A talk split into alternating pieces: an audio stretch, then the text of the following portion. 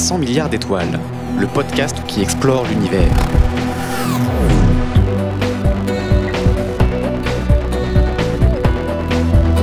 Salut à tous et bienvenue dans 300 milliards d'étoiles, l'émission d'Ouzbek Erika consacrée donc à l'exploration spatiale et au mystère du cosmos. 300 milliards, c'est à peu près le nombre d'étoiles qui composent notre galaxie selon les estimations des scientifiques. Le nombre est vertigineux, abyssal et encore, je vous épargne les milliards de milliards d'autres étoiles éparpillées dans les centaines de milliards d'autres galaxies que contient l'univers. 10 puissance 23 étoiles estimées en tout pour ceux qui aiment bien s'étourdir de chiffres. Autant dire qu'on ne manquera pas de sujets dans cette émission pour revenir chaque mois sur quelques-unes des grandes questions de notre univers. Mais aujourd'hui, on va être plus modeste et on va rester dans le système solaire pour se pencher sur l'astre sans doute le plus populaire depuis quelques années, notre voisine, la planète Mars. Y a-t-il de la vie sur Mars ou y a-t-il eu de la vie sur Mars? Alors, imaginez un être bipède mesurant plus de 2 mètres, les yeux exorbités au bout de deux tiges, une trompe d'éléphant très fine à la place du nez, des antennes d'insectes plantées sur le front et d'énormes oreilles paraboliques, des pieds palmés, une cage thoracique gonflée comme un ballon de baudruche et une épaisse fourrure blanche qui recouvre le tout. Voilà à quoi ressemblent les martiens. C'est du moins ce que l'on peut voir sur la couverture du magazine américain Science and Innovation, daté d'août 1924.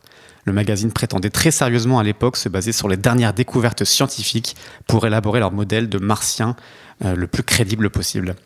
Alors depuis, les choses ont évidemment un peu changé. Et pour étudier la question de la vie sur Mars, nous avons le plaisir de recevoir aujourd'hui Michel Viseau, responsable du programme d'exobiologie du CNES, l'agence française spatiale. Bonjour Michel Viseau. Bonjour. Alors donc euh, aujourd'hui, je pense que vous nous confirmez qu'il n'y a plus trop a priori de martiens à trompe d'éléphant. Non, et c'est très amusant parce que ça se fonde sur une mauvaise interprétation de, de l'évolution Oui. et de la, thé- de la théorie, euh, enfin pas de la théorie, mais de- du darwinisme et de la de l'évolution telle qu'on peut la décrire aujourd'hui. C'est très amusant parce que c'est. Oui, il y a beaucoup d'éléments où ils expliquent alors c'est des êtres qui ont des- d'énormes cages thoraciques pour compenser la très faible atmosphère de, de Oui, Mars. c'est- une vision euh, tout à fait.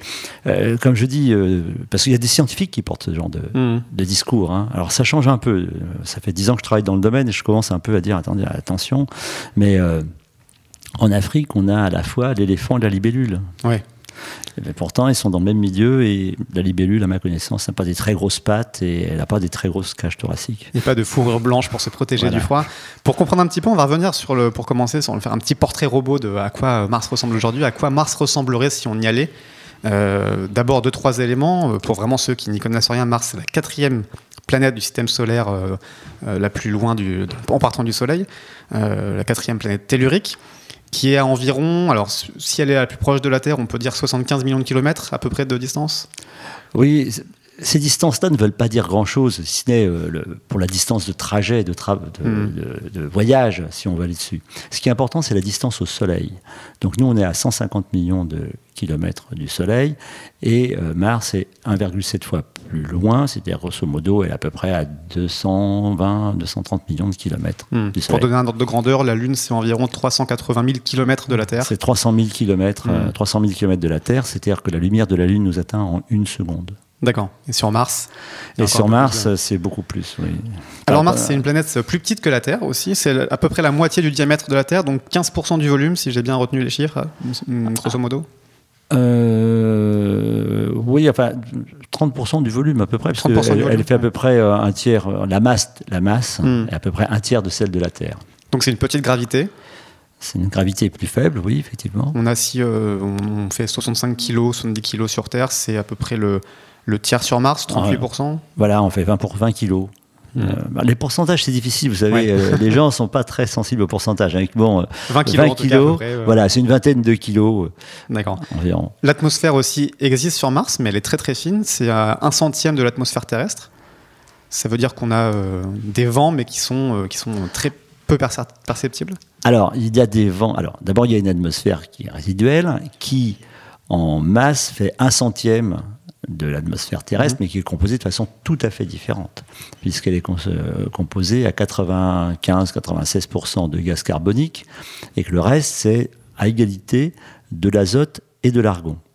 Donc pas d'oxygène. Pas d'oxygène, et la teneur en vapeur d'eau est extrêmement faible. Hmm. Alors sur Terre, pour comparer, on a une atmosphère qui est donc 100 fois plus importante, c'est-à-dire que la pression au sol est 100 fois plus importante. hein. 1013 millibars Mhm. contre 13 millibars euh, sur la, la planète Mars. Et euh, nous avons une, une atmosphère qui est composée essentiellement d'azote, avec de l'oxygène et ensuite des traces de gaz carbonique, de vapeur d'eau et puis euh, d'argon et d'autres gaz. Hmm. On parle de tempêtes parfois sur Mars, on sait qu'il y a des tempêtes régulièrement, même des tempêtes planétaires qui recouvrent l'ensemble de la planète, avec des vents qui vont à 100, 150 km/h. Il ne faut pas s'imaginer une tempête comme Zignitia en France par exemple, c'est 100 km/h, mais avec cette faible atmosphère, c'est assez peu perceptible euh, par rapport à ce qu'on connaît en, en- sur la Terre. Oui, oui, de toute façon. euh, alors, ces, ces tempêtes, elles sont surtout visibles parce que Mars est recouvert, entre autres, suite au bombardement météoritique et à l'absence de- de- d'humus et Mhm. de terre, de- d'une sorte de couche de sable, mais de sable extrêmement fin, Hmm. ce qu'on appelle du régolithe ou de la régolithe. Et ces petits grains de sable, malgré euh, un vent extrêmement, enfin une atmosphère très ténue, elle s'est soulevée, et ce qui fait que ça obscurcit l'atmosphère. Hmm. Euh, c'est très intéressant parce que y a, pour les gens qui imaginent euh, les, les panneaux solaires sur Mars, quand il n'y a plus de soleil, il n'y a plus d'énergie. C'est ce qui pose problème avec les tempêtes pour euh, Opportunity ou Spirit qui ont eu des petits problèmes d'énergie à cause de cette régolithe qui recouvrait les, les panneaux solaires des rovers. Tout à fait, donc euh, ça se dépose, euh, comme toute poussière, hein, euh, ça se dépose quelque part et notamment sur les panneaux solaires. Mais heureusement, il y a des petits tourbillons, Oui. euh, ce qu'on appelle les, des, des- des- des- des diables du désert, là, les Dust Devils, les diables de poussière, qui tournent et qui nettoient les, qui arrivent à nettoyer les Mhm. panneaux, ce qui fait que, bon an, mal an, les panneaux ont tenu quand même euh, une bonne dizaine d'années. hein. Alors pour finir le, le portrait robot de la planète, on sait aussi qu'elle est très froide. Aujourd'hui, il y a des, de grosses variations de température suivant le, le jour et la nuit, mais c'est en moyenne moins 50, moins 60 degrés Celsius. Alors, oui, c'est la moyenne, mais c'est pareil. hein, À l'équateur, ça peut. Alors, il y a des grands écarts de température, Mm. puisqu'on peut passer de moins 100, dans la même journée, de moins 100 à plus 10, grosso Mm. modo, pendant, plus 10 pendant quelques minutes, et suivant les modèles que l'on est capable de mesurer aujourd'hui. Bien entendu, au pôle, on est toujours entre moins 100, moins 120, moins 130. Donc, quand on parle d'une température moyenne, on est à moins 40, moins 60, ça dépend un peu de la position, parce que Mars est légèrement euh, sur une orbite euh, légèrement euh, ovale, Mhm. ce qui fait qu'elle s'éloigne un tout petit peu du Soleil, mais ce tout petit peu euh, en termes de kilomètres, ça se traduit énormément en termes d'énergie. Des grandes variations de température qui sont pas très confortables. On a compris que la planète aujourd'hui n'était pas forcément très très accueillante pour la vie. Euh, ça n'a pas forcément toujours été le cas, c'est ce qui est peut-être plus surprenant.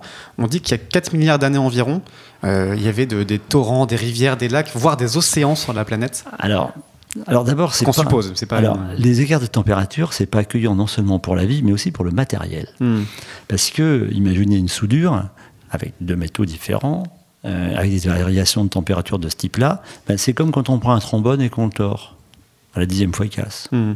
Et c'est ça. Et même envoyer, alors la vie c'est très difficile, et on va en parler tout à l'heure, mais même pour le matériel qu'on envoie, même pour nos véhicules, euh, nos astromobiles, eh bien c'est très très très difficile et challenging. euh, C'est, Astromobile, c'est beaucoup plus poétique que rover. On entend souvent le mot de rover en anglais, mais Cela m'énerve énormément parce que moi je dis véhicule ou bien astromobile, je trouve très joli. C'est assez joli, ouais. astromobile doit être le mot que nous employons. Les astromobiles qui sont plutôt donc dans des régions euh, les, les moins euh, avec le moins de, de, de variété possible de ces conditions, mais ce qui est pas facile de toute façon. Bah, de toute façon, ça varie. On est quand même euh, au moins avec des amplitudes de 60 degrés euh, par jour. Hmm. Alors, Pour revenir sur cette Alors, question de l'eau. du passé de Mars, le ouais, passé de Mars. il y avait Donc, de l'eau liquide en surface. Alors, euh, c'est pas. Il faut raisonner de façon un peu différente. Mhm. Il se trouve que d'abord, euh, bon, on, a, on a vu Mars, on a cru que le Grand Canyon, par exemple, que le Grand Canyon martien, hein, Valles Marineris, était euh, fait avec de l'eau. Non, c'est vraiment une un éclatement de la croûte euh, Mhm. martienne, proprement dite. Par contre, euh, les satellites martiens ont montré qu'il y avait des traces de d'arbres qui ressemblent à des arbres de fluviatiles, de rivières, de fleuves, qui euh, convergent vers, euh, vers un endroit qui donc on, on a supposé être une mer. Et on a pensé donc à partir de là, compte tenu des datations qui ont été faites, notamment par Mars Express, euh, qu'il y a une période où Mars a été accueillant pour de l'eau liquide. Le problème, c'est qu'on ne sait pas si cette eau liquide, elle était liquide pendant très longtemps ou si c'était un phénomène d'oued. Vous savez, dans- en Afrique, en, en Afrique saharienne et subsaharienne, il y a des grandes traces de fleuves qui sont secs 90% du temps, 99% du temps, et puis d'un seul coup, il y a de la pluie qui arrive, Et il y a un déversement brusque de quantité phénoménale d'eau qui font qu'il y a une érosion spectaculaire que l'on voit quasiment sous ses yeux. Dire, le, le, lit de la rivière est creusé de 10-15 cm en quelques, en quelques heures. Et donc le, le débat actuellement, est-ce que sur Mars, il y a eu des zones ou des périodes où l'eau était stable pendant plusieurs millions d'années? Hmm. On ne parle même pas de, de milliers d'années, mais de millions d'années parce qu'on pense que pour qu'effectivement puisse se développer des formes de chimie un peu élaborées, il faut qu'il y ait des, zones d'eau extrêmement stables. Ça aurait pu être aussi des zones où euh, l'eau est glacée pendant très très longtemps, parce que Mars a la particularité, parce qu'il n'y a pas une grosse lune qui le maintient, d'avoir un axe qui tourne par rapport au, au plan qu'il décrit autour du Soleil.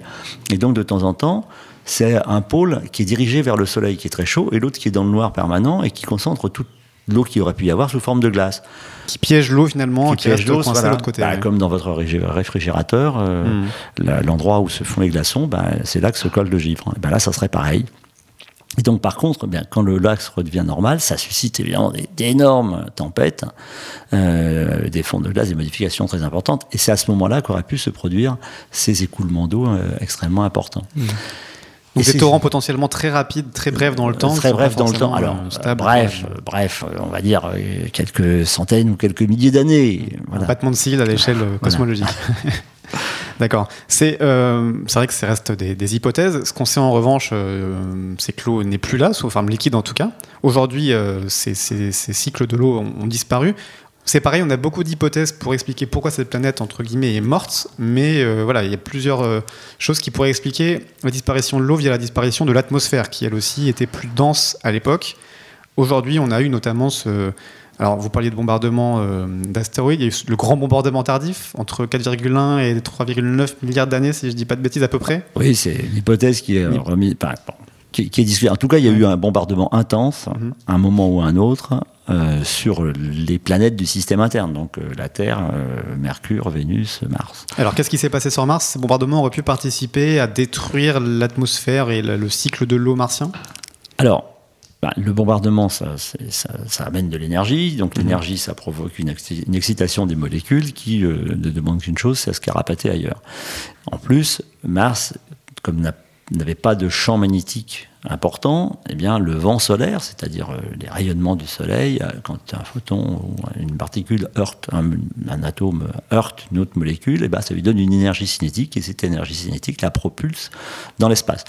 Le vent solaire, on, on l'a dit très brièvement, mais pour ceux qui ne connaissent pas, c'est en permanence le soleil envoie des particules chargées, des électrons, des ions, dans toutes les directions de l'espace.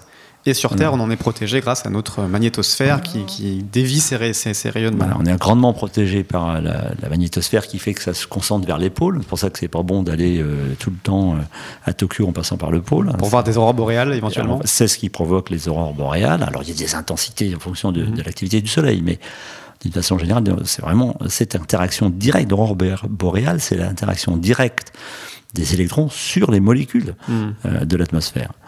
Donc c'est un peu la même chose, mais comme on a quelque chose, c'est les rabats vers la Terre, puisque les, les cornets, ils rentrent, ils rentrent vers, vers la Terre, si mmh. vous voulez.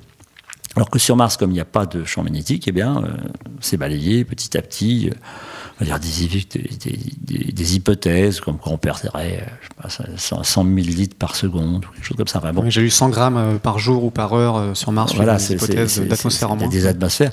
Alors c'est très discuté. Il y a un satellite, Maven, qui est un satellite américain, qui est chargé d'étudier ce, cette manip tout à fait particulière. Les papiers vont sortir dans les, dans les quelques mois qui viennent, puisqu'il a pratiquement fini sa mission.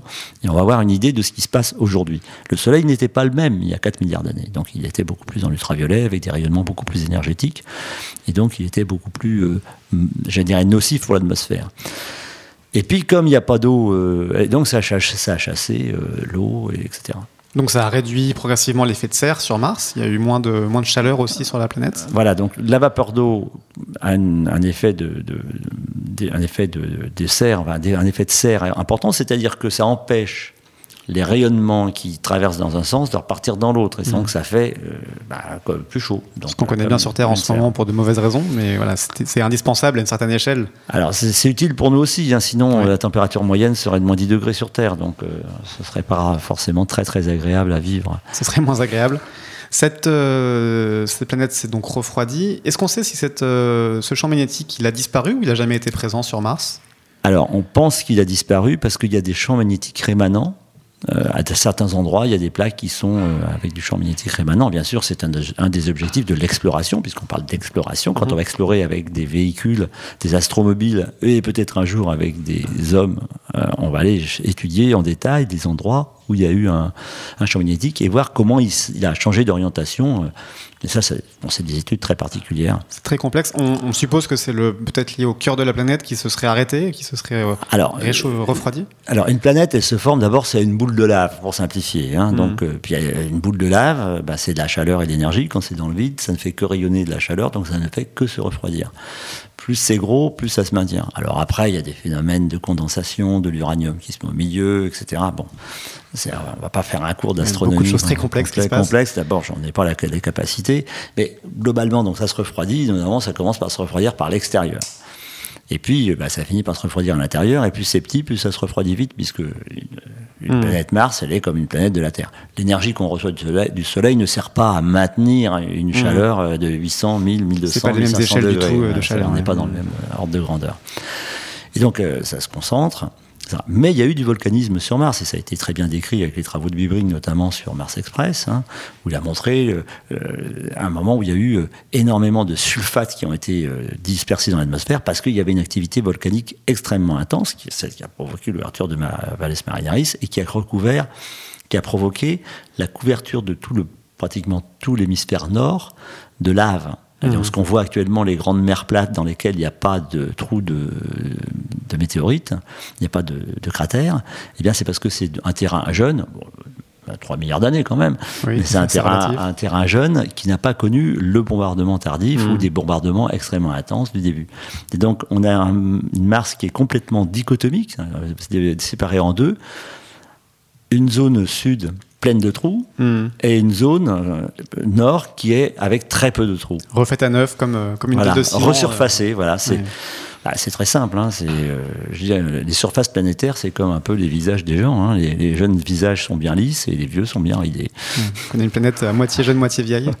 Euh, donc on ne sait pas trop ce qui s'est passé. Hein, des, bombardements de météorites, la perte de la magnétosphère. tout s'est passé. Tout s'est passé participant à cette euh, déperdition d'énergie. C'est, une histoire continue. Il n'y a pas le problème. On peut toujours discuter du niveau d'importance de tel effet par rapport à tel autre effet. Est-ce que effectivement mmh. les météorites ont chassé beaucoup plus que la que le Soleil, etc., l'atmosphère, on peut en discuter. Tout s'est passé. Mmh. Actuellement, on décrit les différents phénomènes, mais on n'est pas capable de leur donner un niveau d'importance par rapport au but que l'on se dit pour comment est-ce qu'on en est arrivé là. Ce qu'on sait, en tout cas, c'est où on est arrivé à la situation actuelle, où l'eau sur Mars n'est plus présente à l'état liquide en surface, mais il reste quand même de l'eau, notamment de la glace au pôle. Et puis récemment, on va en parler, on a découvert ce qui pourrait être un lac souterrain près du pôle sud. De l'eau liquide souterraine, c'est pas tout à fait pareil. C'est pas pareil. Ce serait environ 20 km d'étendue de, de, surface qui ont été identifiés comme étant euh, gorgées d'eau. En tout cas, ça, peut être. Euh, gorgée d'eau est une bonne, la bonne réponse. Alors, deux choses. D'abord, les conditions physiques sont telles mhm. qu'il ne peut pas y avoir d'eau liquide pendant un certain temps, euh, ça dépend de la masse bien entendu, à la surface de Mars. Parce qu'il y a en physique, il y a ce qu'on appelle l'équation d'état qui vous dit quand est-ce que, en fonction de la pression et de la, pression de vapeur saturante en eau, mhm. hein, en vapeur d'eau proprement dit, c'est pas la pression totale, hein, la pression est en fonction de la température, ça vous donne les trois états, solide, liquide ou gazeux. Sur Mars actuellement, les conditions de température et de pression sont telles, il ne peut pas y avoir, dans aucun cas, d'eau liquide euh, sur place. Si vous mettez un verre d'eau, eh bien, en quelques minutes, il va s'évaporer et se geler. Hmm. Donc là, c'est pas de l'espoir, c'est de la question de physique. Il n'y aura plus jamais, en état actuel, d'eau liquide sur Mars. Alors après, le rêve, c'est la terraformation qui fait partie des délires et des fantasmes de beaucoup de gens. Musk ou ce genre de personnes. ça, euh. c'est autre chose. Il faut recréer un effet de serre. Hmm. J'ai cru voir que des études mentionnaient le fait qu'il n'y avait plus assez, de toute façon, de, de CO2 présent dans l'écorce martienne même si on arrive à l'extraire pour recréer assez d'effets de serre pour reproduire tout ça. Ah oui, il faudrait faire du méthane. Enfin bon. Ce serait un autre sujet encore euh, très, euh, complexe. Moi, j'ai vu des papiers où les gens faisaient des, des, usines à fluotane, enfin bon, des usines particulières pour mettre des, des chlorofluorés dans l'air. Bon, c'est du délire. Après, mm. le fluor doit exister quelque part, l'énergie doit exister. Oui, tout doit exister quelque part. Hein, Alors, avant de rêver de terraformer Mars,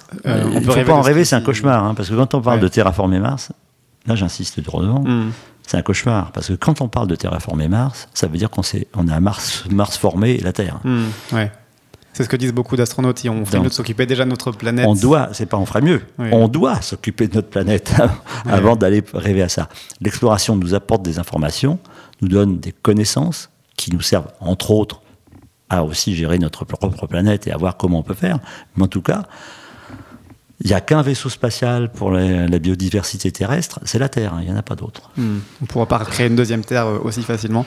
Alors ce, lac souterrain, je l'appelle comme ça euh, par provocation, mais qu'est-ce qu'on en sait exactement? Est-ce qu'il y a une chance d'avoir une nappe phréatique encore le liquide sous la surface? Euh D'abord, une nappe phréatique, c'est pas un lac. Hmm. gens, je ne sais pas comment les gens imaginent ce que c'est qu'une nappe phréatique. Oui.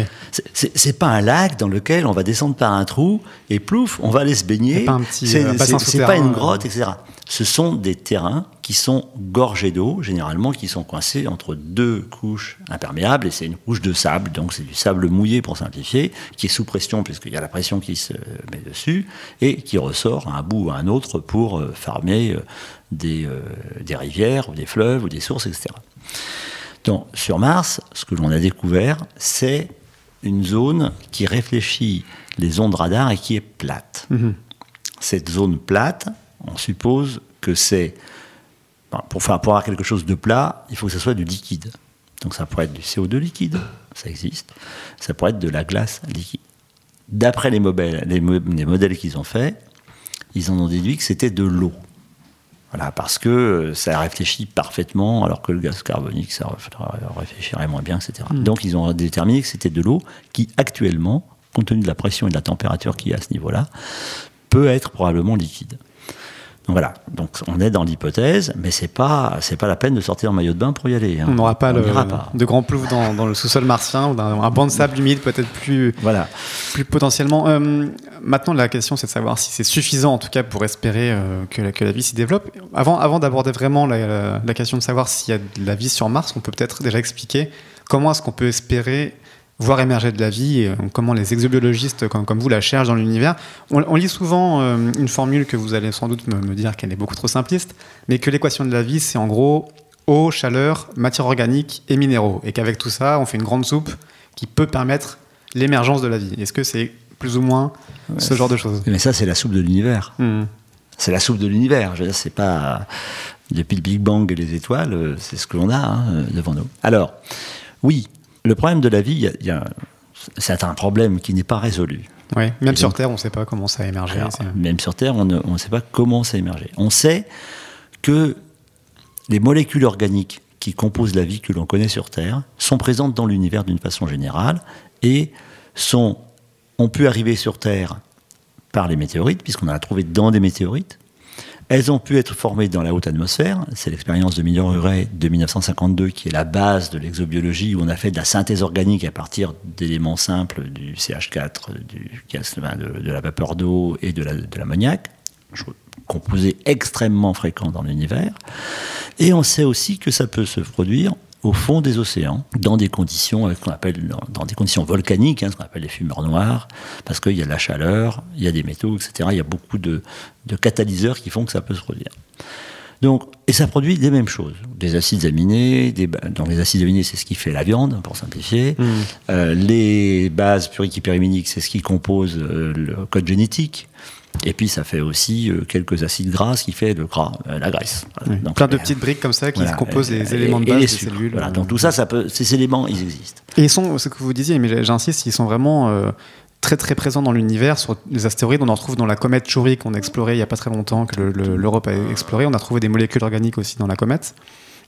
et puis il y a une anecdote, que j'aime bien, qui, je trouve assez parlante, c'est le, le formiate d'éthyle qui a été retrouvé euh, détecté dans le, cœur de la galaxie. Et il y a beaucoup d'articles qui s'en sont emparés parce qu'on dit que c'est une des molécules qui donne son parfum à la framboise et son goût au rhum. Et donc de là, on a dit que la galaxie avait un goût de framboise. Et je trouve ça extrêmement poétique. C'est un symbole qui montre que ces molécules, ces formiates d'éthyle ou ces acides aminés sont omniprésents dès la naissance des étoiles, ils se forment assez, assez facilement. Bah, ils se forment à partir. Alors, on a des gens qui travaillent là-dessus, hein, notamment à Marseille, mais il y en a d'autres aussi à Grenoble, justement avec ce qu'on appelle des glaces, et qu'ils irradient avec des rayons, euh, des rayons ultraviolets, euh, des rayons X, etc. Et ils forment ces composés à partir d'une glace complexe. C'est pas de la glace à mettre dans le, pastis, hein. mmh. c'est une glace avec du gaz carbonique, de l'ammoniac et de l'eau. Et tout ça à moins, moins 200 degrés à peu près, moins 220, 230 degrés. Quand on le bombarde, on crée à l'intérieur des molécules. Mais elles sont emprisonnées. Elle peut pas. Donc il faut qu'à un moment donné, elles viennent dans de l'eau liquide. Hmm. L'eau liquide indispensable, la chaleur aussi pour provoquer ces réactions? Bah, pour avoir de l'eau liquide, il faut de la chaleur. Pour, être, Déjà pour avoir de l'eau liquide, il faut être euh, bah, plus de 273 Kelvin, au moins hmm. au-dessus de zéro, euh, plus, plutôt vers 20 à 30 degrés. Là, ça, ça commence à être bien sur le plan de la chimie que l'on connaît parce que les réactions sont assez rapides. Et donc, euh, et il faut que donc l'eau est forcément liquide. Donc, quand on dit chaleur et eau liquide, grosso modo, on dit la même chose parce que hmm. froid pour un, je dirais chaud pour un astrophysicien, c'est plus de plus de 50 Kelvin, donc c'est euh, entre deux, entre moins 220 et, et, plus quoi. C'est pas une chaleur très confortable. C'est pas une chaleur très confortable, hein, c'est pas. Donc voilà, donc faut faire attention quand les gens disent chaud, oui, il faut qu'il y ait de l'eau liquide. Donc il faut que, pour ça, il faut qu'il y ait une pression, il faut qu'il y ait un corps suffisamment important pour retenir euh, l'eau et les molécules, qu'elles ne aillent pas dans l'univers, dans, oui, dans l'univers d'une façon générale. Et deuxièmement, il faut qu'il fasse suffisamment chaud, donc c'est chaud, donc au moins 270, on dirait entre 270 et 300 degrés Kelvin, donc 0 euh, et 30 degrés, pour que ça commence à pouvoir euh, avoir une chimie intéressante. Et des minéraux, si possible aussi alors les minéraux sont indispensables. Alors il y a deux choses qui sont indispensables. Il y a d'une part bah, les minéraux parce qu'ils rentrent dans les, dans les structures, dans le squelette. Il faudra même, quand même rappeler que l'essentiel de l'ADN, c'est le phosphate. Hein. Hmm. Euh, il y a trois molécules de phosphate qui font le squelette. Et puis il y a aussi les métaux. Parce que les métaux, quand ils se mettent au milieu d'une molécule organique, de certaines molécules organiques, ils en changent le seuil d'activation. L'exemple type, c'est l'hémoglobine. S'il n'y avait pas le fer, Une hémoglobine sans fer, elle ne transporte plus l'oxygène. Il faut qu'il y ait le fer pour diminuer, par des phénomènes que, l'on connaît, hein, qui sont des phénomènes d'électrochimie, ça diminue un peu la réactivité, et donc l'oxygène peut se lier facilement et se délier facilement en hmm. fonction de la tension d'oxygène qui est à l'extérieur de l'AIM. Donc, on voit que ces molécules, ces, atomes de fer, sont, enfin de fer ou de cuivre ou de zinc, ça dépend des, endroits, sont indispensables à avoir une réactivité, un faible seuil de réactivité des molécules. Et là, la chimie peut s'enrichir et peut s'emballer et devenir autocatalytique, c'est-à-dire faire plus de soi-même par soi-même, qui est la première manifestation de la vie. Hmm, en début de reproduction, de métabolisme. Et, euh, Alors, c'est le métabolisme. Je ne parle pas de reproduction pour l'instant, je parle hmm. simplement de métabolisme. Pour simplifier, quand on est petit, on grandit. Quand on est vieux, on grossit. On fait plus de soi-même par soi-même. Quand je mange de la salade ou quand je mange du pain, je fais pas du pain. Je suis pas devenu salade. Je suis devenu plus gros. C'est tout. Alors, est-ce que des formes de vie mangent du pain ou de la salade sur Mars? On ne sait pas encore. On voit que c'est composé, cette soupe primordiale est extrêmement complexe. Il faut beaucoup d'éléments. Ce qu'on cherche sur Mars, d'abord, c'est un petit peu tous ces, tous ces éléments. Et puis, ce qu'on aimerait trouver, c'est des bactéries. C'est la forme de vie a priori de ce qu'on connaît sur Terre, qui est la plus résistante et la plus adaptable. On en trouve on a trouvé sur les parois extérieures de l'ISS, de la Station spatiale internationale, au fond des océans, et dans le désert d'Atacama au Pérou, qui est un des déserts les plus arides du monde, 250 fois plus aride que le Sahara. On a retrouvé des bactéries dormantes qui n'étaient plus, euh, n'avaient plus de métabolisme justement, mais que des chercheurs ont réussi à réanimer en les hydratant. Ce qui laissait espérer, on s'est dit, tiens, c'est quasiment aussi aride que sur Mars, ces bactéries pourraient aussi euh, être euh, endormies sur Mars et attendre que des astronautes viennent les arroser. Alors oui, le, prince charmant de la bactérie belle ou bois dormante. Voilà, c'est le fantasme d'astronaute peut-être aujourd'hui. Ah oui, bah, le boucher boucher dur quand même avec un... Oui, oui. bouche à arrosoir peut-être. Hein. Alors, D'abord, le terme bactérie, est moi je préfère le terme micro-organisme. Hmm. Parce que bactérie, c'est quand même très typé en France. Hein, enfin, sur la Terre, pardon. Oui. Sur Terre, les amalgames français de Donc, euh, donc non, non, les bactéries, c'est. Bon, donc, micro-organisme, un élément extrêmement simple, ce qu'on appelle unicellulaire, c'est-à-dire qu'il se suffit à lui-même, contrairement à un organisme qui a besoin d'organes et de hmm. variétés pour, pour vivre et pour exister. Et donc, euh, avec un code génétique, pour simplifier, une usine à faire euh, plus elle-même par elle-même, donc du métabolisme, mhm. et puis euh, une paroi ou au moins une membrane autour pour l'individualiser, parce que On pense que la vie, à un moment donné, doit s'accompagner de l'apparition de l'individu, qui n'est pas quelque chose de simple. Parce qu'on parle de soupe. Hmm. D'accord Bon, la soupe, euh, oui. Euh, il peut y avoir des choses qui fonctionnent dans la soupe, des réactions chimiques comme dans un tube à essai. Mais ça, ça se reproduit pas, ça fait pas la vie. Il faut définir les limites d'un Pour que les vies, il faut qu'il y ait à un moment donné un individu qui apparaisse Hmm. et que cet individu porte en lui-même, rassemble au sein d'une membrane qu'il définit l'ensemble des réactions qui sont nécessaires à son métabolisme. Et puis à un moment donné, il éclate et s'en fait deux. Hmm. La vie, là, la vie est apparue. La vie a émergé parce qu'on est passé d'un individu à deux individus. Et ces deux individus, même s'ils sont très, très, très, très, très sensibles, ils sont forcément différents. Et là commence l'évolution. Donc on imagine sur Mars qu'il a pu y avoir des phénomènes semblables à ce qui s'est produit sur Terre au même moment, puisqu'il y avait de, apparemment de l'eau liquide pendant un certain temps. Alors c'est très militaire, hein, euh, pendant un certain temps, que l'on suppose suffisant. Ouais. Et c'est tout à suivre. Est-ce que ça a été suffisant? C'est la bonne question. Et on n'est pas capable de dire quel est le temps suffisant. J'ai posé la question à mes, mes amis euh, scientifiques. Je dis, mais la chimie n'a pas d'histoire, ça peut se faire euh, dans l'heure qui suit ou au bout de 3 milliards d'années. On n'en sait rien. Hmm. Ah, et c'est à ce point-là, on ne sait pas si s'il faut 10 000 ans, 100 000 ans, 1 million. Alors, pour l'évolution, on sait. Pour que, une fois que la vie Hmm. a émergé, on, a des idées sur le temps que ça peut prendre pour passer, parce que bon, on rentre dans de la statistique. Là, on rentre dans une règle tout ou rien. Ça se produit ou ça se produit pas. Hmm.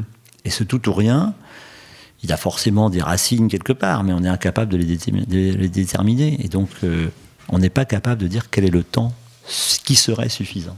Mais donc, il faut qu'il soit suffisant. Voilà, c'est tout. Bon, pour l'instant, on en est réduit à des, des hypothèses de ce type-là. On a quand même pas mal d'indices aujourd'hui de, de, de pré de sur Mars, d'indices de, molécules organiques justement. On a le plus connu, c'est le, rover américain Curiosity qui a trouvé des, molécules organiques euh, sous la surface à une très faible profondeur parce qu'il ne peut fourrer que jusqu'à 5 cm de profondeur, donc c'est vraiment la, la sous-surface euh, euh, à, peine, invisible. Et là, déjà, des molécules organiques sont présentes. Est-ce que c'est un aléa possible de, réaction chimique ou est-ce que c'est quand même un indice que quelque chose a pu grouiller là-dessous? Alors, ça prouve que le- les instruments sont extrêmement sensibles. Hmm. C'est la première chose. Parce que de la matière organique, il en tombe comme sur Terre. Sur Terre, on a à peu près entre 20 et 40 000 tonnes de poussière Hmm. astéroïdale qui Ouais. tombe par an. 20 000 Donc, dont beaucoup de matière 20 000 organique. Et il y a à peu près 10% de matière organique et 10% d'eau. Ce qui tombe sur la Terre, c'est la même chose que ce qui tombe sur Mars, toute proportion gardée par rapport à la surface hein, Mm. qu'elle a. hein. Donc ça veut dire qu'il en tombe quand même énormément. Donc cette matière organique, c'est une chose. On a trouvé de la matière organique soufrée. Ça, c'était quelque chose d'intéressant, d'inattendu. On cherchait du méthane, on cherchait des carbohydrates, hein, CH, quelque chose, euh, avec peut-être un peu d'oxygène. Parce que le méthane, c'est ce que rejettent les bactéries en respirant, en quelque sorte. C'est, euh, elles peuvent absorber que- du carbone, du CO2 et rejeter du méthane. Alors, le méthane, fait dans les métabolismes que l'on connaît sur Terre, est quelque chose qui a peu d'origine possible. La principale origine possible, c'est les volcans, Hmm. avec la serpentinisation. Donc il faut trouver des endroits chauds, etc. Mais il n'y a plus de volcans actifs sur Mars. La deuxième chose, c'est effectivement les bactéries. C'est ce qui se passe dans le rumen des vaches. Quand Mm. les vaches, euh, des, des vaches digèrent l'herbe, elles font du méthane, entre autres. Et donc, quand elles rotent, ça fait du méthane. Un des gros du- problèmes pour l'effet de serre aussi le- en France. ah, les ruminants, il n'y a pas que des vaches, hein, il y, Ouais. en a quand même énormément, mais bon, tous les ruminants sont comme ça, de, de la baleine euh, à, à l'éléphant. Et surtout, c'est un gaz qui a une durée de vie dans l'atmosphère que l'on va dire de l'ordre de 60 ans. Hmm. C'est-à-dire que si on trouve du méthane aujourd'hui dans l'atmosphère martienne, ça veut dire qu'il est produit récemment. Récemment, ça veut dire au cours des 3 à 4 derniers siècles. Hmm. Ce qui est Donc, très, ça très, très, très jeune. Bah, c'est aujourd'hui. Euh, euh, aujourd'hui. Mm. Voilà, no- notre jour, euh, je dirais notre jour évolutif, c'est oui, c'est le millier d'années. Donc Ouais, euh, ouais. voilà. Hmm. Et donc si on en trouve, on, on dit qu'il se produit maintenant. Alors justement, on a il y a une trouvé. grosse euh, controverse là-dessus. ouais. Alors on a trouvé du méthane, on a trouvé des traces, des traces de traces de méthane à deux endroits différents. On n'a pas pu revenir dessus pour le vérifier parce qu'on a eu les résultats 8 ou 10 mois après, c'est-à-dire après qu'on soit passé, parce que le temps de rapatrier Hmm. les données, de les analyser, de refaire les tests au sol pour être sûr que c'est bien ça et que c'est pas une erreur, ça prend 7-8 mois, donc euh, c'est déjà passé, on peut pas revenir en Donc ça arrière. pourrait être une erreur.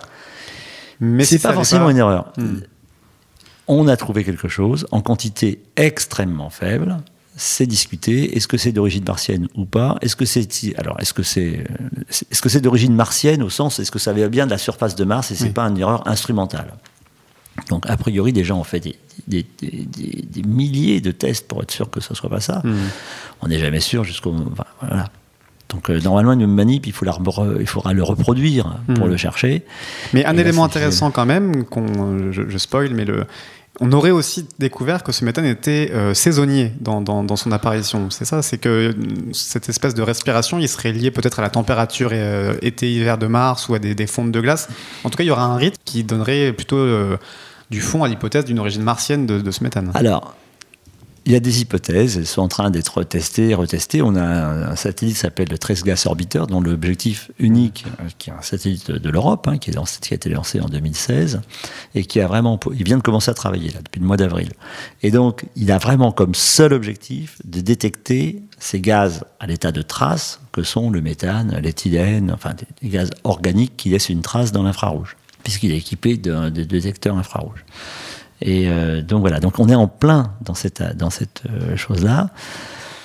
Manifestement, s'il y a des traces de gaz organique, elles sont extrêmement, extrêmement, extrêmement faibles. C'est ce qu'on appelle une molécule sur un milliard de molécules, peut-être même une molécule sur 1000 milliards de molécules. Hmm. Faites-nous un peu rêver, ça pourrait quand même être une, une bactérie qui a, qui a, produit ce méthane. Alors, une bactérie peut-être, mais alors non, mais si on n'en trouve qu'une seule, enfin un, hmm. seul micro-organisme, il pourrait le produire. Mais il y a beaucoup de micro-organismes qui ne produisent pas de méthane. Hmm. Sur Terre, on a beaucoup de micro-organismes qui ne vivent que de CO2 et qui rejettent que de la vapeur d'eau et, encore du CO2, qui n'utilise même pas de l'oxygène. On a beaucoup d'anaérobie. Il faut rappeler que sur Terre, 95% de la biomasse, ce sont des micro-organismes. Hmm. Tout ce qu'on voit, c'est rien par rapport à tout ce qu'il y a dans les sols, à tout ce qu'on a dans notre propre corps, tout ce qu'il y a dans le corps des ruminants et de tous les des, lapins, des hmm. insectes, etc. il y a des bactéries partout, il y a des micro ils sont omniprésents. Et c'est l'essentiel de la main. Donc sur Mars, il est possible, il y, a, deux choses, il y a quand même deux hypothèses. Soit la vie a pu émerger sur Mars hmm. sous forme de micro-organismes. Et de toute façon, la période pendant les quelques 500 millions d'années, je dirais, pendant lesquelles il, a, pu éventuellement y avoir de l'eau liquide, ne sont pas suffisants pour qu'il y ait une évolution qui amène au-delà des bactéries, au, bipèdes ou aux quadrupèdes, et même au-delà des, bactéries. Ni au bipède euh, à trompe d'éléphant, ce genre de choses. Non, ça, ça c'est réglé. Ça, je crois que ça, tout le monde est d'accord pour dire que c'est réglé. Euh, donc ça, c'est pas impossible. Ensuite, les conditions sont devenues extrêmement difficiles, avec une atmosphère qui s'est raréfiée, et surtout des températures extrêmement basses.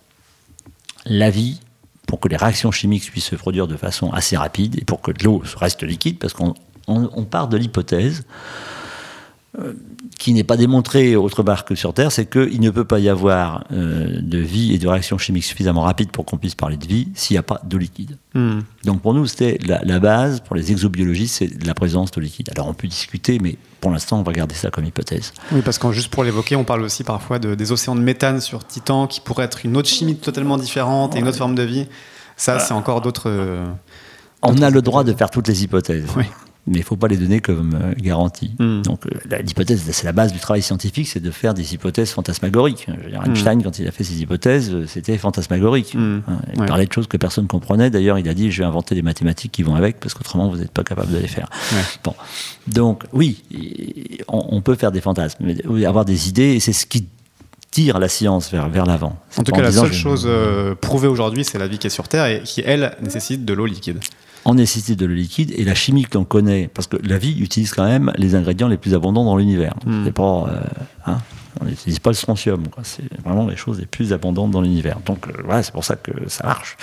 Apparemment, donc on pense que les mêmes causes provoquent les mêmes effets et donc que c'est aussi à partir des éléments les plus, communs de l'univers qu'on peut trouver euh, la vie. Hmm. Deuxièmement, on connaît pas, voilà, on connaît bien la réactivité du, du méthane qui est zéro du méthane avec du méthane, ça fait du méthane. Hmm.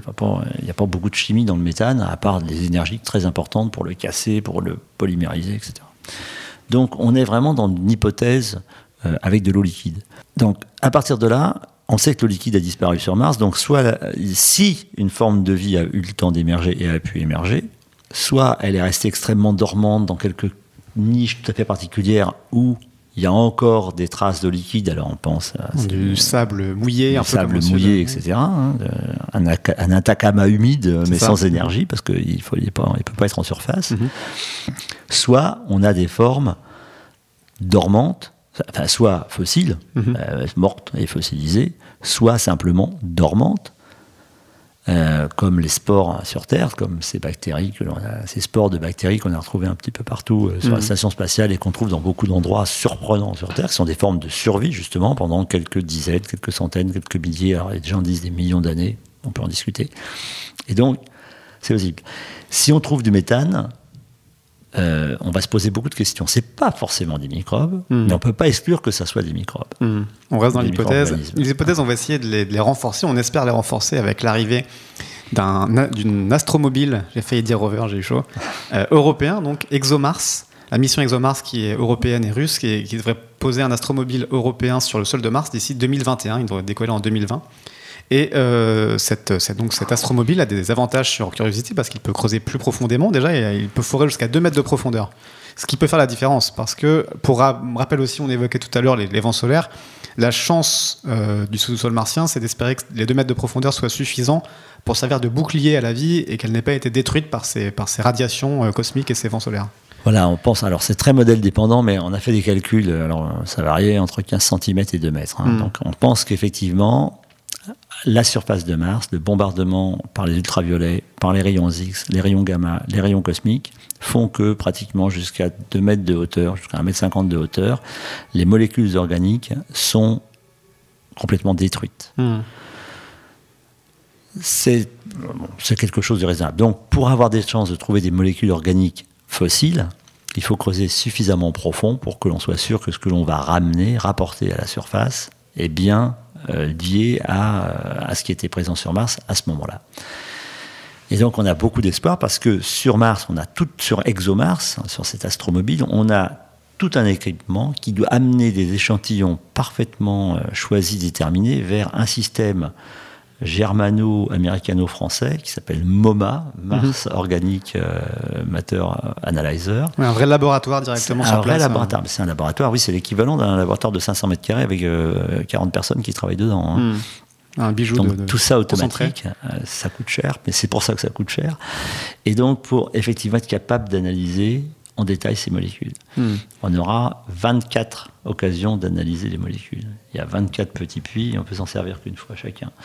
Et donc, euh, donc voilà, donc voilà, bien falloir choisir les échantillons. C'est la raison pour laquelle il y a un radar de surface, il y a un spectromètre infrarouge pour mesurer ce qu'on a récupéré, un spectromètre Raman, plus euh, tout ce qui fait le contexte. Euh, parce qu'on va pas prendre n'importe quoi, on va pas en prendre une poignée comme ça. Il hmm, ne faut pas gâcher les opportunités. Le bon endroit, hmm. le plus probable, avec des couches bien préservées, etc. etc. Hmm. Et donc avec tout ça, on espère déterminer le bon spot où l'on a le plus de chances d'avoir quelque chose de préservé s'il y a eu quelque chose. Il y a hmm. toujours une hypothèse.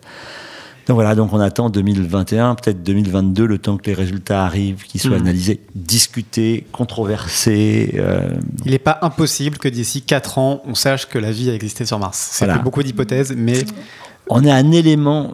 moi, je, vais, je suis très très prudent là-dessus parce que euh, des molécules organiques, il y en a partout dans l'univers. Hmm.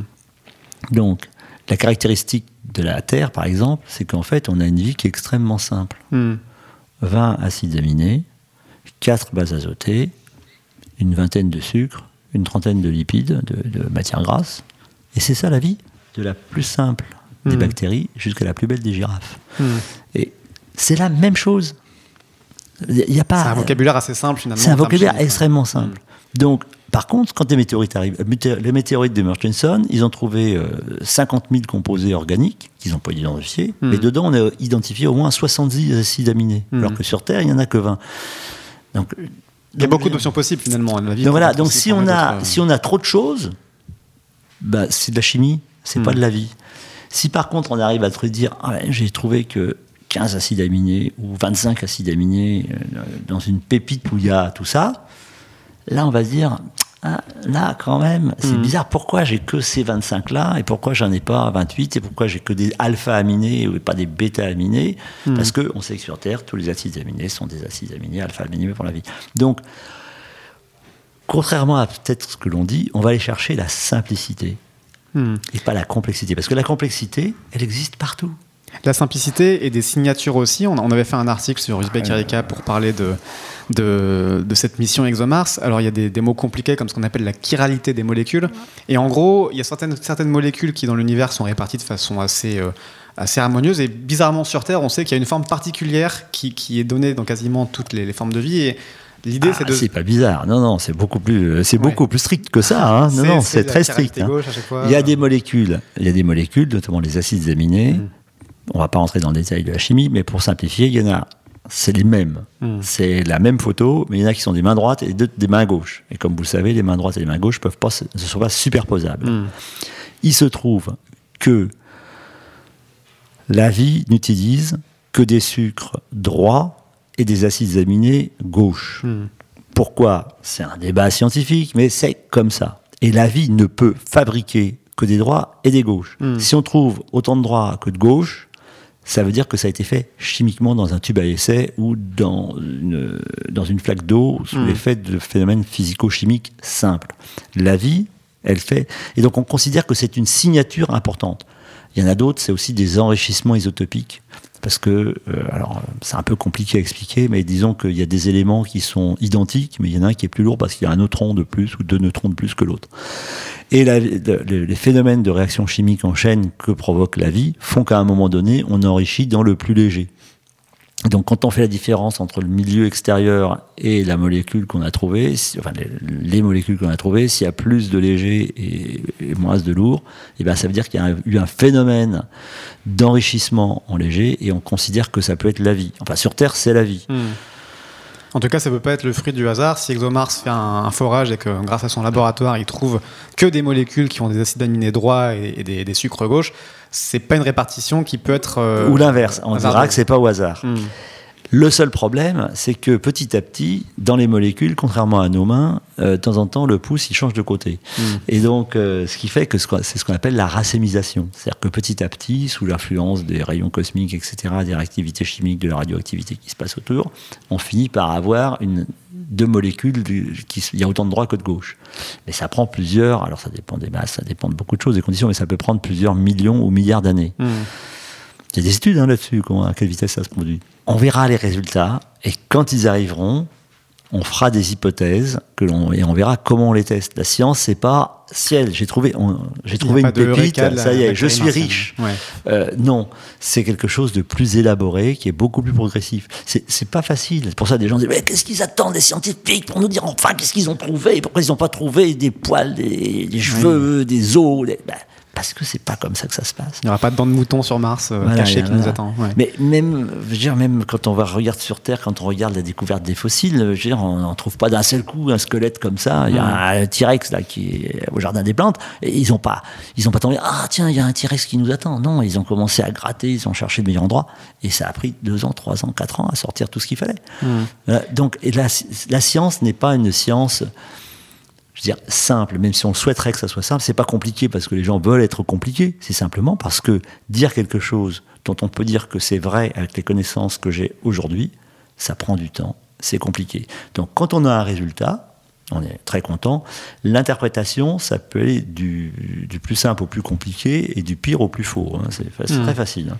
Mais il faut une accumulation de il faut preuves une accumulation, et puis comment est-ce que je pourrais prouver que? Parce que j'ai trouvé, parce qu'on va pas trouver 100 et 0, on va Mm. trouver un truc, allez, avec un peu de chance, 60-40.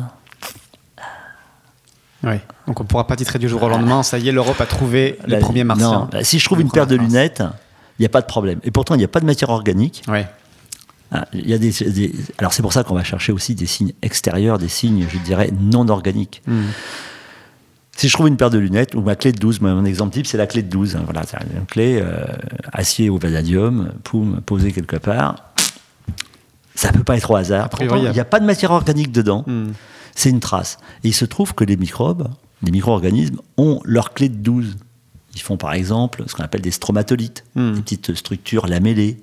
Ils peuvent fabriquer des produits extrêmement euh, particuliers, des carbonates de calcium euh, très particuliers qui ne ne peuvent pas se produire autrement que par la vie, etc. Donc on va aussi chercher non seulement ces molécules, ces molécules organiques évidentes, mais on va aussi chercher des traces qui peuvent avoir disparu, qui sont ces clés de 12 euh, microbiennes, parfois microscopiques, mais qui sont dans notre connaissance, qui ne peuvent être fabriquées que par de la vie. Mmh.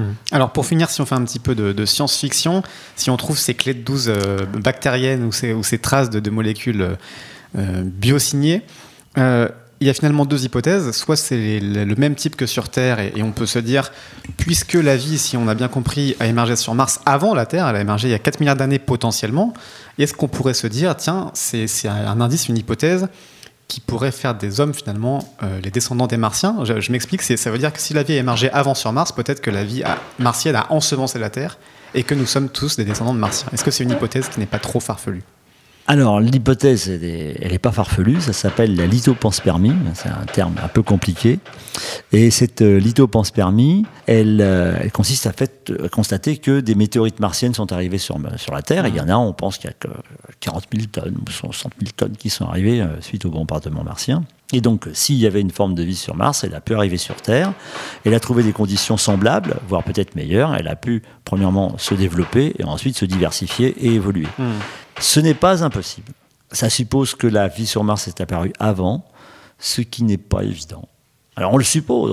Les conditions étaient habitables avant la Terre, a priori en tout cas. On ne sait pas si c'est une raison suffisante, mais... Euh, dans un certain nombre d'hypothèses, oui, mais bon, euh, hmm. on, joue à quelques centaines de millions d'années. Alors on parle de centaines de millions d'années de façon facile comme ça, mais c'est quelques centaines de millions d'années. C'est pas, hmm. il n'y a pas un milliard d'années puisque sur Terre, les traces de vie avérées sont à 3,4 milliards d'années. Mhm. Il y en a qui sont discutés à 3,8 milliards d'années. Il y en a qui ont été hypothésés. Je dirais, on a fait l'hypothèse euh, pour ce à 4,1 milliards d'années. Donc, je veux dire, mhm. on est à peu près dans les mêmes temps. Mais, euh, on parle des centaines de millions d'années avec une mhm. grande facilité, hein, mais c'est comme ça. Et donc, euh, et sur Mars, pour l'instant, on n'a pas de traces de vie. Et bon, les conditions étaient valables, étaient intéressantes il y a 4,3 milliards d'années, jusqu'à 3,7 ou 8, mais avec des hypothèses énormes, des barres d'erreur énormes hmm. sur les, dates. Donc, en tout cas, il est probable que ça a été. Il y a eu une période. Il a pu y avoir, si s'est produit quelque chose sur Mars, une période de recouvrement où la vie sur Mars aurait pu exister alors qu'elle commençait à se développer sur Terre avec les hypothèses que l'on a actuellement. Alors il y a cette hypothèse que j'aimais bien de, des descendants de martiens. Il y a une autre hypothèse qui est aussi euh, totalement euh, abyssale, c'est celle de, se dire finalement d'un point de vue statistique, ça vaut pas grand-chose pour deux astres, mais si on trouve de la vie sur deux planètes sur deux, sur les deux qu'on a explorées, on peut se dire que la vie émerge beaucoup plus facilement qu'on aurait pu le croire dans l'univers et que sur les milliards d'exoplanètes euh, qu'on suppose, finalement la vie est peut-être un phénomène assez euh, banal et courant dans l'univers. Est-ce que une vie martienne pourrait nous amener à extrapoler comme ça sur d'autres, euh, sur, la facilité d'émergence de la vie? Alors il est certain que si on trouve sur Mars une forme de vie martienne qui est totalement différente de la vie terrestre. dont on, peut, on a toutes les raisons de penser que ça a été une nouvelle genèse de la mmh. vie, une nouvelle émergence de la vie. Ça veut dire que ce n'est pas quelque chose de rare. C'est comme les billets de 500 euros. Si chaque fois que vous mettez un pas dehors, vous tombez dessus, ça veut dire qu'il y en a partout. Mmh. Ce qui n'est pas forcément le cas. C'est pas forcément le cas. Mais parce que vous ne le trouvez pas. Donc, oui, effectivement. Alors, c'est le raisonnement par récurrence. Hein, 1, 2, et puis n. Hmm. n plus 1. Donc, 2, euh, ça serait déjà beaucoup. Si on prouve vraiment que c'est indépendant, ça sera vraiment.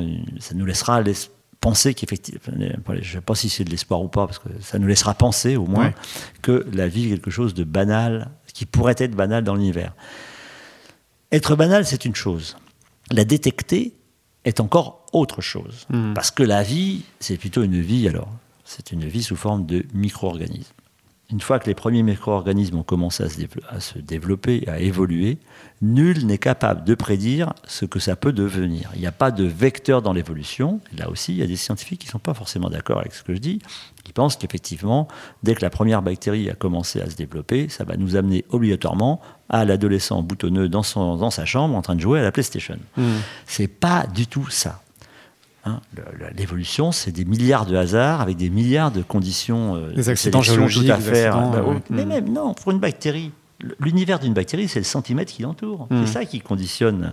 Et c'est un phénomène de population. Donc c'est vrai. Et, les, les, mutations sont tout à fait au hasard. Et donc personne n'est capable de présupposer à partir d'un premier microbe ce que sera l'évolution. Comme on est incapable de dire quelle sera l'évolution des espèces qui est actuellement sur Terre dans 200 euh, millions d'années. Hmm. Eh ben, on n'en sait rien.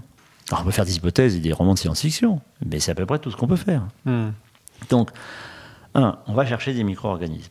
Ces micro-organismes, il faut qu'ils aient deux choses. Il faut qu'ils commencent à coloniser l'ensemble de leur, euh, de, de leur planète, hein, de, de- de leur euh, écosystème, et qu'ils le modifient. Parce que sur Terre, du CO2 dans l'atmosphère, il y en avait depuis pendant très longtemps. L'oxygène est une invention récente des cyanobactéries. Mais euh, là encore, euh, la moitié des bactéries qu'il y a sur Terre, elles sont anaérobies. Elles ne trouvent Mm. pas du tout d'oxygène. Ouais, donc il faut qu'il y ait des traces visibles pour expérimenter. Donc il faut qu'il y ait des traces qui pourraient être visibles. Il faut qu'elles aient transformé, il faut que l'atmosphère, que la planète ait une atmosphère, et deuxièmement qu'elles aient transformé cette atmosphère Mm. de façon importante et significative et univoque. Ça, Ça fait fait déjà beaucoup. beaucoup de conditions. Et après, il faut être capable de détecter ces transformations, c'est-à-dire qu'il faut être capable de collecter des photons qui sont réfléchis ou qui passent à travers cette atmosphère de Mm. façon elle aussi univoque. Et là, dès l'instant où on commence à parler euh, d'années-lumière et qu'on va chercher des fifrelins, de fifrelins, euh, hein, des, des- des parties par trilliard, ou par Ouais, c'est encore une autre échelle complètement démesurée. on n'a pas forcément les moyens de détecter. Hmm. Et donc, euh, je crois que quand on cherche de la vie, les gens imaginent souvent qu'on va aller chercher des petits bonshommes euh, verts, bleus, jaunes, avec des trompes, des tentacules, des toges, de je ne sais quoi. Enfin bon, tous les, films de science-fiction sont très riches de ce genre de choses. Alors qu'en fait, on a très très très peu de chances de, de trouver une forme de vie, déjà euh, organique, je dirais monocellulaire, Mm. euh, sous forme de micro-organismes. S'il existe, on a très peu de chances de la découvrir. Et pour que ça évolue vers un système manufacturier qui ressemble un peu au nôtre, c'est quand même extrêmement difficile. Et quant à pouvoir communiquer avec cet éventuel système manufacturier, qui aura une physique, une mathématique totalement différente, une logique complètement différente, peut-être une composition totalement différente, je crois qu'on on n'y arrivera jamais. Il ne faut pas rêver, on parle déjà pas à sa femme, alors euh, parler avec un extraterrestre, ça va être plus difficile quand même. C'est- encore une autre histoire. On verra ça peut-être pour une autre émission. En tout cas, pour l'instant, on va se contenter de- d'espérer trouver des clés de 12 ou des molécules significatives sur Mars. Euh, merci beaucoup, Michel Vizot, pour euh, toutes ces passionnantes explications. Merci à tous de nous avoir suivis. Vous pouvez retrouver ce podcast, comme tous les podcasts d'Ouzbek Erika, sur notre site ouzbekerika.com ou sur SoundCloud, iTunes ou toutes les plateformes de téléchargement de podcasts. N'hésitez pas à vous abonner. On se retrouve, nous, le mois prochain pour un nouvel épisode de 300 milliards d'étoiles. À bientôt. Salut à tous.